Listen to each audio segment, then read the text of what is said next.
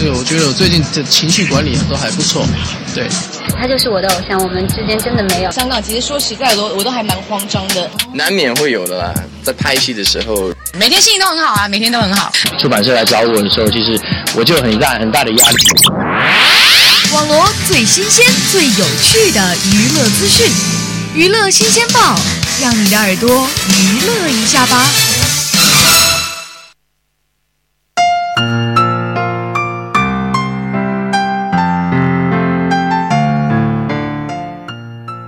朋友们，下午好，欢迎收听我们本期的娱乐新鲜报，我是松松。本周呢，在娱乐圈里有一件闹得沸沸扬扬的事儿，那就是张靓颖的结婚的这件事儿。那本周的娱乐新鲜报呢，就让我们重点关注这件事儿。在上周，张靓颖公布与男友冯轲即将结婚的消息，但张靓颖的母亲张桂英却发表公开信，指责准女婿冯轲骗女儿。侵吞女儿和她的公司股份，明确反对两人婚事。张桂平还将准女婿冯轲告上了法庭。今天上午，记者获悉，朝阳法院已经立案。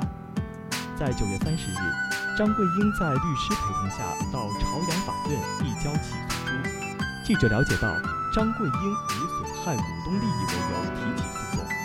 被告是北京少城时代文化传播有限公司以及该公司法人冯轲。起诉书显示，自2012年4月13日起至2013年9月6日期间，北京少城时代文化传播有限公司的注册资金为660万元，而当时三位自然人股东分别是张桂英百分之二十，冯轲百分之十，其余百分之七十都归在张靓颖名下。二零一四年七月十日，原告张桂英的股权变更为占公司百分之五股权。二零一四年八月十九日，公司注册资金从原先的六百六十万元增长至一千万元，而当时占公司股权比例的百分之五的张桂英，而如今呢，他只有他的股份的。而冯轲的股份增至百分之六十，张靓颖占股权比例百分之三十五。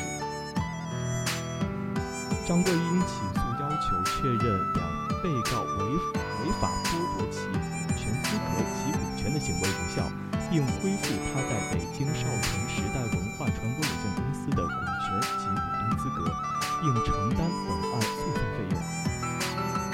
对此呢，张靓颖发长文回复称。自己与冯轲没有任何原则性问题，财财产已经自己在管理，并称自己在北京的事业一直是两人共同打拼、相互扶持，没有谁要害谁。股权变更也是投资方的建议。目前股权已经再变更过多次。随后，冯轲发微博回应称，愿将自己名下所有财产转移到张靓颖名下。希望处理这次家庭危机。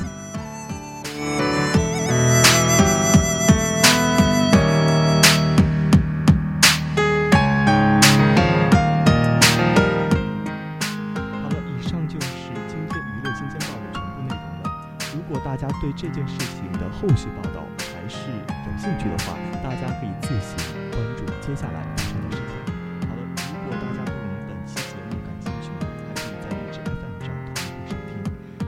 我们下期再见。